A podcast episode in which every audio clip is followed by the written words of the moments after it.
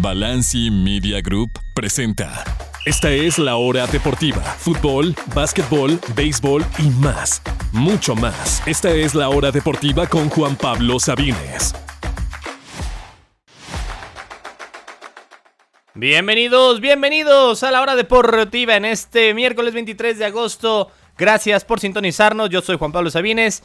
Gracias por sintonizar la hora deportiva. El día de hoy tenemos mucho de qué hablar. Ya comenzó la jornada 5 del Apertura 2023. Hablaremos de Chivas, de Pumas, de lo que viene en unos minutos. Escucharemos también las palabras tanto del Piojo Herrera como de Paunovic en un partido bastante polémico ayer entre Chivas y Tijuana daremos ya el último repaso de lo que fue la Copa del Mundo Femenil, lo mejor y lo peor de Australia-Nueva Zelanda 2023. Y también hablaremos de las predicciones. ¿Qué esperamos de cada una de las cuatro grandes ligas? ¿Quién será el campeón? ¿Quiénes pasarán a Champions? ¿Quién será el líder de goleo? ¿Y quiénes irán al descenso? Todo el pronóstico de Italia, España, Inglaterra y Alemania rumbo a la próxima temporada. Gracias por acompañarnos. Estamos en Radio Chapultepec 560 AM en la Ciudad de México o bien en Exa 98.5 FM en Tuxtla Gutiérrez, Chiapas, donde sea que nos escuchen. Gracias por sintonizarnos. Les recuerdo que pueden escuchar toda la programación de ambas emisoras a través de radiochapultepec.mx o bien de exatuxtla.com. Estamos también en su plataforma de podcast favorita.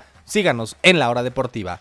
Comencemos de una vez con las Chivas, digo con las Chivas, que ayer ganaron otra vez más y se mantendrán por lo menos al final de esta jornada como superlíderes todavía del fútbol mexicano.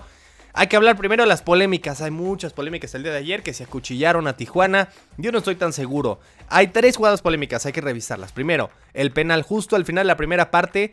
Que eh, vaya, es mala fortuna el jugador de Cholos que él simplemente no está viendo que el jugador de Chivas mete la pierna, la pelota rebota, me parece que le pega en la, la panza, digámoslo así, después va al brazo y se marca un penal que para mí no era. Eh, no, en absoluto hay intención de jugar la, la, pelota con la mano. Al final lo termina fallando Víctor Guzmán, lo tira horrible el pocho. No, no sube el marcador, digamos, ese error del árbitro. Después en el segundo tiempo viene uno de cada lado. El empujón de Briseño para el 2 a 0 que termina anulándolo que me parece muy riguroso, muy muy riguroso. Técnicamente está bien marcado, pero hay empujones así todo el tiempo. No fue un empujón muy claro ni muy fuerte, creo que un, un poquito el jugador de Cholos eh, exagera. Al fin y al cabo me parece demasiado riguroso. Y la roja que muchos se quejaban de Cavalini, un codazo a Alexis Vega, me parece que sí era. Si bien Cavalini viene de espaldas y técnicamente está cubriendo, hay un límite. O sea, tampoco puedes cubrirte con el codo arriba de tu cabeza y eso es lo que está haciendo Cavalini. Al fin y al cabo le mete el codo en la boca y ni modo que eso eh, no sea absolutamente nada. Me parece que eso sí era roja. Así que una, me parece que estuvo bien el árbitro a favor de Chivas, otra que estuvo mal el árbitro a favor de Chivas y otra muy rigurosa perjudica a Chivas. Así que al fin y al cabo no, no termina eh, subiendo al marcador o no termina cambiando lo que hubiera sido el marcador porque creo que Chivas merecía ganar por completo. Y eso es lo que ha hecho Paunovic. Le ha cambiado la cara a las Chivas. Antes le costaban un mundo estos partidos. Y sé que fue, apenas fue 1-0, pero fue un dominio completo. Sin contar ese gol anulado y sin contar el penal fallado, aún así Chivas pudo haberlo ganado 3-0 fácilmente. se cansaron y se cansaron de fallar y Cholos prácticamente ni las manos metió. Cholos es uno de los peores equipos de México, eso sí, pero ni las manos metieron ante unas Chivas que fueron claramente muy superiores y que se cansaron y se cansaron de fallar. Eso sí, las Chivas son superiores, pero fuera de ese triunfo en León en la jornada 1, que por supuesto que es muy válido, le han ganado al San Luis, al Necaxa y al Tijuana. No necesariamente son pruebas difíciles. Queremos verlos todavía este Chivas, a estas Chivas superlíderes con 13 puntos de 15. Falta y en septiembre los vamos a ver contra el Monterrey, contra el América, después vendrá el Atlas, después vendrá el final del torneo los Tigres. Falta verlos contra los equipos más complicados, pero hasta ahora lo que les ha tocado lo han hecho bien y la verdad eh, con mucha justicia su triunfo de ayer los tres puntos en casa sobre el Tijuana de Miguel Herrera. Ahora vámonos a la frontera Juárez. Juárez vence 4 a 1 a Pumas. Hay que decirlo, el partido fue condicionado por una mano muy, muy tonta del Toto Salvio. Viene un tiro de esquina apenas al minuto 9. Toto Salvio alza la mano de forma infantil, le regala un penal. No sé si había apostado a penal para los Bravos porque realmente fue una mano eh, totalmente infantil, que eso condiciona un poco el partido. Pumas tiene que siempre venir de atrás. Y si bien hablemos un poquito de Pumas, me parece que el 4-1 fue injusto para ellos. Todo el tiempo estuvieron encima, todo el tiempo estuvieron eh, intentándolo, fallaron varias, varias muy buenas atajadas de Talavera que se ve que todavía tiene nivel. El chino Huerta, no sé por qué le dicen el chino solo por el pelo. El Mohamed Salah Huerta otra vez jugó desnudo, otra vez metió el gol de, los Pumas, otra vez eh, se arrepienten los chiveríos de haberlo eh, dejado ir. Y me parece que el 4-1 no refleja lo que realmente vimos en la cancha, un partido mucho más parejo de lo que el marcador indica. Porque además de los cuatro goles de Juárez, dos fueron de penal, los dos penales regalados por los Pumas y un absoluto golazo de Diego Campillo. Habiendo dicho eso, Juárez es el segundo lugar de la liga, el único que hoy por hoy puede mm, de respirarle en la nuca a las Chivas son los Bravos de Juárez. Claro, falta ver a Tigres que todavía no tendrá partido, tendrá partido pendiente, falta ver a Monterrey, pero al fin y al cabo Juárez tiene 11 puntos de 15 posibles, va invicto, tiene 3 victorias, 2 empates sin derrotas. Y esta goleada además es el equipo más goleador del torneo. Lo bueno de Juárez es el proyecto. Hay, hay, equipos obviamente en México que no pueden ser campeones, que no les da. Por más que haya paridad, para todos no significa que los 18 equipos pueden ser campeones. Bueno, esos equipos que deciden hacer con sus proyectos, ojalá más equipos decidieran hacer lo que hacen Juárez, que es confiar en los jóvenes, tanto en el banquillo con Diego Mejía, mexicano joven que les aseguro que va a dar el salto a algún otro equipo pronto y con una plantilla llena de jugadores jóvenes. Campillo, Pérez Buque, ya no se hizo lo de Martínez Dupuy, mezclados con alguno que otro veterano, ¿no? Santi Ormeño, eh, Avilés Hurtado, por supuesto Talavera, pero en general es una plantilla casi toda de mexicanos, casi toda de jóvenes y además de todo les está saliendo bien. De aquí a que realmente sean campeones o hagan ruido en liguilla, está muy lejano. Pero por lo menos, y escuchen esto bien, los Mazatlán, los Necaxa, que son equipos que se dedican a traer extranjeros, a venderlos más caro, que básicamente no tienen ningún interés ni en mejorar, ni tampoco en los jóvenes mexicanos. Pues bueno, Juárez está demostrando que se pueden hacer las dos al mismo tiempo. Confiar en los jóvenes, darles la oportunidad, y tanto en la cancha como en el banquillo, y por supuesto tener resultados positivos. Es muy pronto en el torneo para decir que ya ha sido un éxito, apenas van cinco partidos, pero bravo a los, bravo a los bravos, aplausos a Juárez, ojalá más equipos siguieran ese ejemplo. No hay mucho tiempo para hablar de Puebla, otra vez perdió. Técnicamente Cruz Azul ya no es el último lugar del torneo porque Puebla ya lo superó en diferencia de goles, así que por primera vez desde más de un mes el último lugar de la tabla no es para la máquina, es para la franja que perdió ayer ante el Mazatlán con todo y un hombre menos. En unos minutitos comienzan América, Necaxa, en el Azteca, al parecer sí estaría Julián Quiñones porque había, había, salido un poco lastimado del partido ante Atlas. Sí estará Quiñones. Pachuca contra Cruz Azul. También unos minutos en el Estadio Hidalgo. Sin Nachito Rivero estaría jugando la máquina. Veremos qué cambios hace Joaquín Moreno. Mientras que a las 9 cierra esta jornada que estará inconclusa todavía. San Luis ante León, allá en el Bajío. Todavía quedarán tres partidos pendientes de esta jornada. Pero sí, por el momento es lo que hemos visto de la jornada 5. Ya para el viernes estaremos comentando lo que pasó, lo que pasa en los partidos de unos minutos y por supuesto lo que viene en la jornada 6. Vamos a una pausa y continuamos con más aquí en la hora deportiva. Lo mejor del fútbol mexicano lo encuentras en la hora deportiva con Juan Pablo Sabines. Seguimos en la hora deportiva. Gracias, gracias por continuar con nosotros, ya sea a través de Radio Chapultepec o en Exa 98.5, donde sea que nos estén escuchando. Gracias por continuar. Pues seguimos con el tema del arbitraje entre Tijuana y Chivas. Quiero que escuchemos las palabras. Primero, la, primera voz que van a escuchar es la del Piojo y la segunda es la de Paunovic. Ahora resulta que el Piojo está mesurado y tranquilo y es la voz de la razón y Paunovic es quien dice las, las eh, declaraciones más controversiales. Escuchemos a los dos y por cierto, si escuchan algún sonidito ahí, es un audio tomado de, la, de Fox Sports que eh, los cintillos o los sillis, los que saben que hemos trabajado en tele, que se le dicen sillis, tienen un sonido y se escucha horrible. Primera vez en la vida que escucho que le ponen un sonido a un cintillo o CG. Es eh, realmente espantoso. Pensé que inclusive están regando o, por de dónde se escuchaba eso, no lo había descifrado. Si escuchan un sonidito ahí, es el cintillo, así que no se me espanten. La voz de, del Piojo Herrera y después de Paunovic con respecto específicamente al arbitraje después del triunfo de Chivas sobre Cholos anoche. Sí, obviamente que te, te condiciona perder un hombre en la cancha, ¿no? Si es correcto o no, pues ya sabrán quién la, quién la tiene que juzgar. Se juzgó en el partido y tenemos que agatar la decisión del árbitro. Es dependiendo, digo, cómo la juzguen, ¿no? O sea, que hay contacto, hay. El árbitro es el que está más cerca, por eso fue a verla al bar. Yo podría decir que no, pero al, al final de cuentas el que cuenta es él.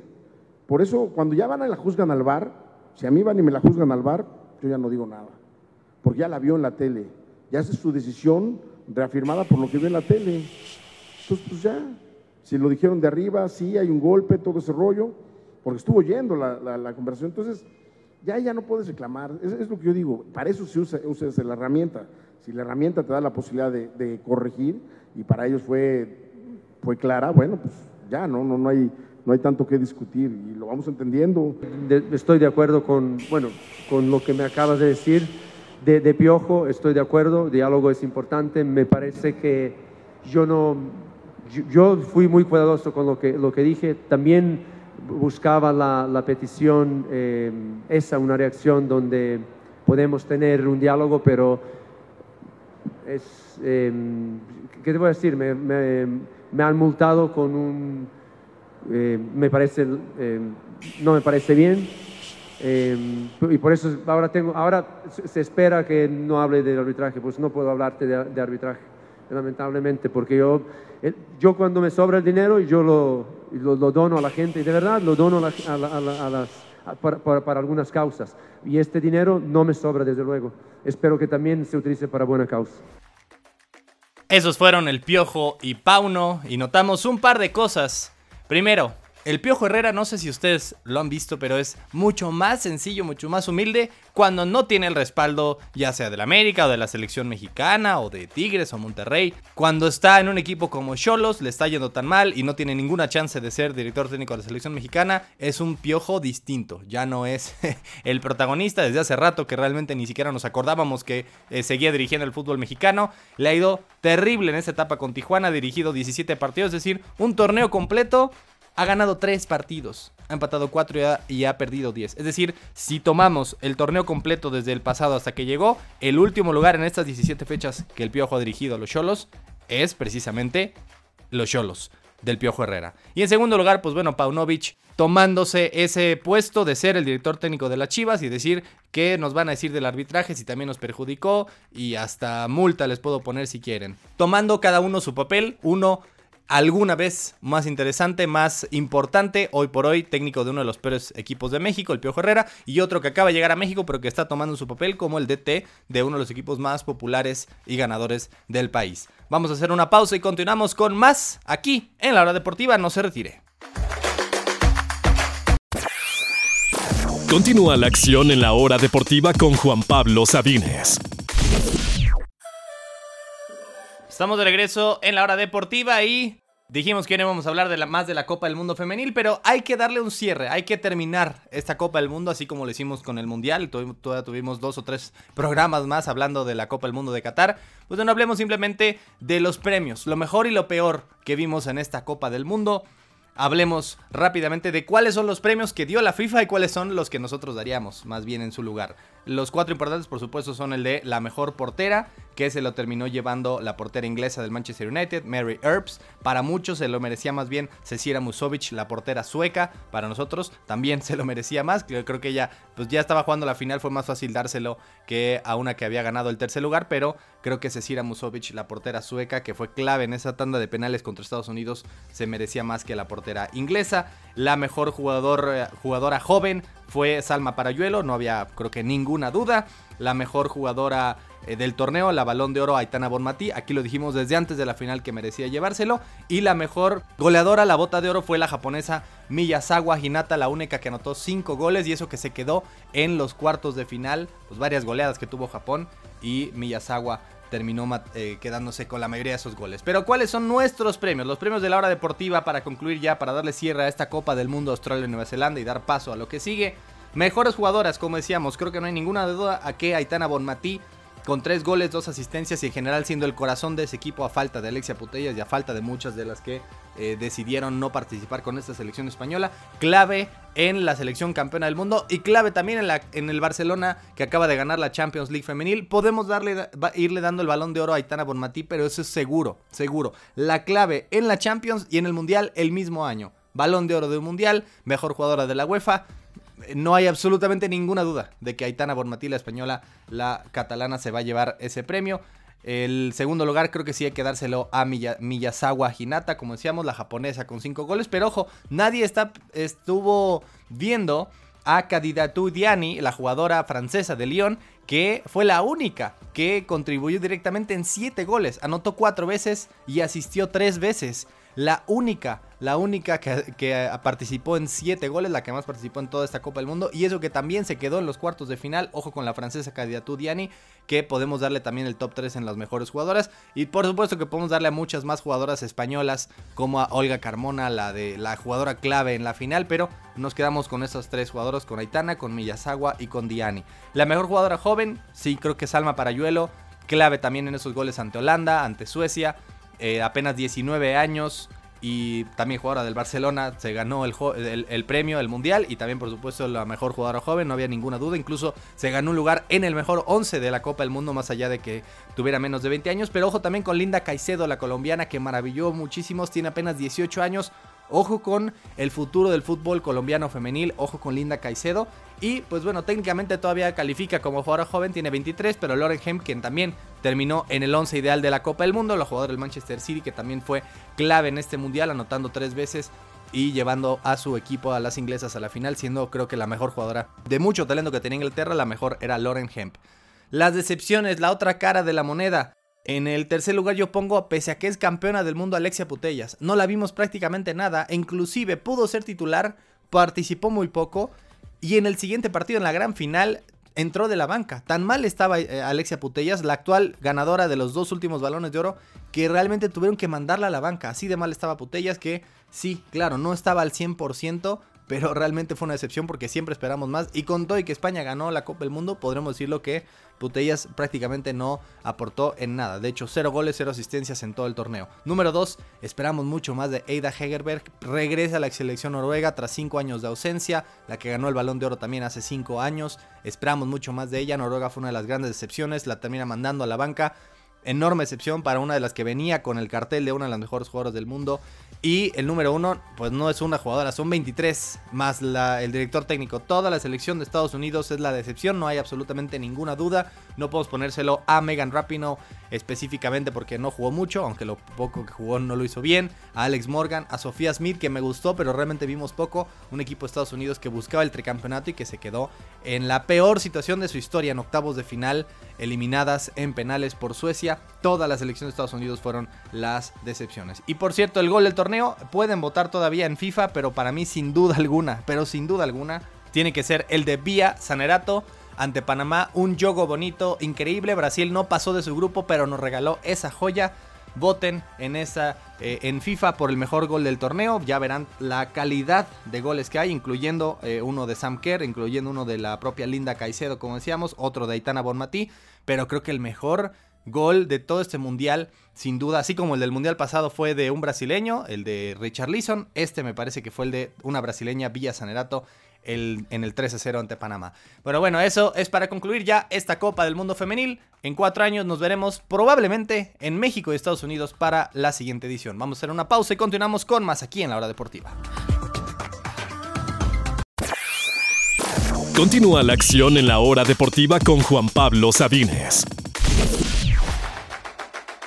Gracias por continuar con nosotros en este miércoles 23 de agosto. Vamos a concluir el programa de hoy con predicciones, puras y sencillas predicciones sin adentrarnos mucho porque no hay mucho tiempo ya en este programa. Vámonos con las predicciones de las ligas europeas, solamente de las cuatro más importantes. No vamos a predecir que el PSG va a ser campeón en Francia porque no tendría ningún chiste eso. Simplemente quiénes serán los campeones, los que pasan a Champions, los que pasan a Europa League, los descendidos, los líderes de goleo y los mejores fichajes de cada una de las cuatro ligas más importantes. Comencemos de una vez en España. Creo que el campeón, pese a su mal inicio, mal inicio entre comillas, porque al fin y al cabo no han recibido un gol y llevan cuatro puntos, pero creo que será el Barcelona, seguido del Real Madrid, el Atlético y la Real Sociedad. Sí creo que el Barcelona mantendrá ese nivel, eh, por lo menos este año, en la Liga Española, mientras que los que van a la Europa League son el Betis y el Valencia. No veo al Sevilla, que creo que ha comenzado bastante mal la temporada y va a tardar en recuperarse un poquito. El goleador del torneo, a falta de algún fichaje todavía pendiente por el Real Madrid, creo que seguirá siendo Lewandowski. Mejor fichaje sin duda alguna, ya lo está demostrando Jude Bellingham, mientras que los que se irían a la segunda división de regreso serían el Granada, el Almería y sí el equipo de Las Palmas del mexicano Julián Araujo. Vámonos rapidísimo a Inglaterra, la Premier League. Nunca nadie ha sido tetracampeón de Inglaterra. A nunca nadie ha ganado cuatro títulos seguidos. Y eso es lo único que lo vemos en contra de este Manchester City. Y realmente no hay mucho más. Así que vamos a poner al City como campeón otra vez. Pese a, que nadie ha podido ganar cuatro seguidas. Creo que el City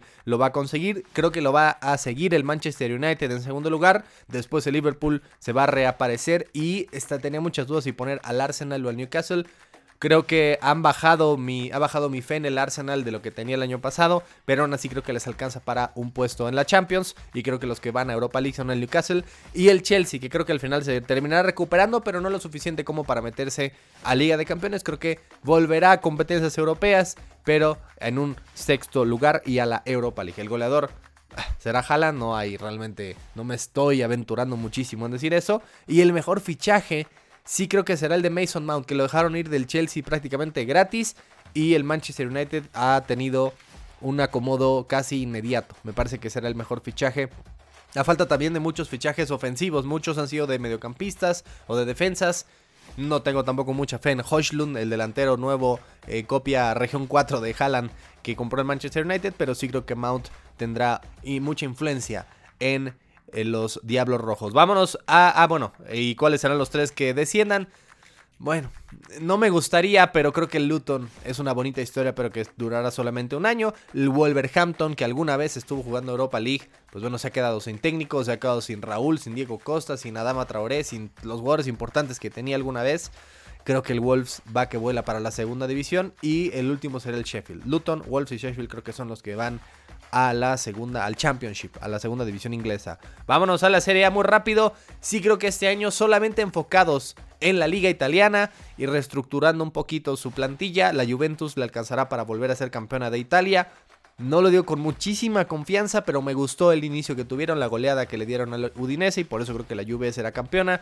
El Napoli, segundo lugar, Inter tercero y la Roma de Mourinho será cuarto. Mandarán al Milán y al Atalanta, quinto y sexto a la Europa League. El goleador del torneo, eso sí, creo que será Lautaro Martínez, ya sin la figura ahí de, de Lukaku y esperando que tanto, que tan pronto se acople Marcus Thuram. Creo que Lautaro terminará siendo el goleador del, torneo, el, capo Canonieri. Y el mejor, mejor fichaje, ojo, será creo que Mateo Retegui, este delantero que la estaba rompiendo en la Liga Argentina, pero siendo titular en la selección italiana porque es mitad argentino, mitad italiano. Por fin llega al fútbol de su país, el fútbol de donde juega su selección. Llega el Génova de Johan Vázquez. Ya tuvo un gran inicio, de hecho, en la, jornada inaugural el fin de semana pasado. Me gusta Mateo Retegui para el Génova. Los que se van a la segunda son el Monza, el Empoli y el Leche a la Serie B. Y en Alemania, bueno, el Bayern va a ser campeón otra vez, sí. No hay muchas razones para pensar que no será así. Después el Dortmund. Ojo con el Leverkusen. Me gusta mucho lo que ha hecho Xavi Alonso con el equipo de las aspirinas. El Leipzig lo han desmantelado, pero aún así creo que les alcanza para el cuarto. Wolfsburgo y el Union Berlin que el año pasado fue la gran sorpresa. Este año no sé si les alcanza otra vez para repetirlo, más jugando Champions League, baja hasta el sexto. El goleador y el mejor fichaje es la misma persona, Harry Kane, es la pieza que le faltaba a los bávaros. Creo que será tanto el líder de goleo de la, de la, Bundesliga como el mejor fichaje, por supuesto, en esta temporada. Y en Alemania solo descienden dos, el tercero se iría a un repechaje, por eso solo mencionaremos dos. Dos equipos nuevos realmente en esta, en esta liga, el Darmstadt 98 y el Heimdall serán los dos que regresarán a la segunda división. Esas son las predicciones, ya lo estaremos revisando, esperemos si nos da tiempo y la memoria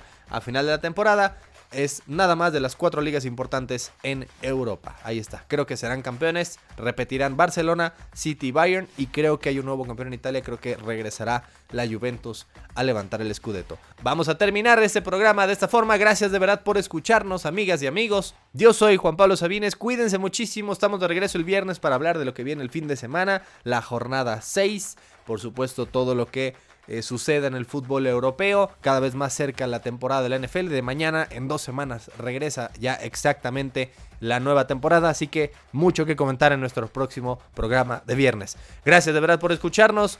Cuídense muchísimo. Esto fue La Hora Deportiva. Toda la información del deporte nacional e internacional la escuchaste aquí en La Hora Deportiva con Juan Pablo Sabines. Esta es una producción original de Balanci Media Group.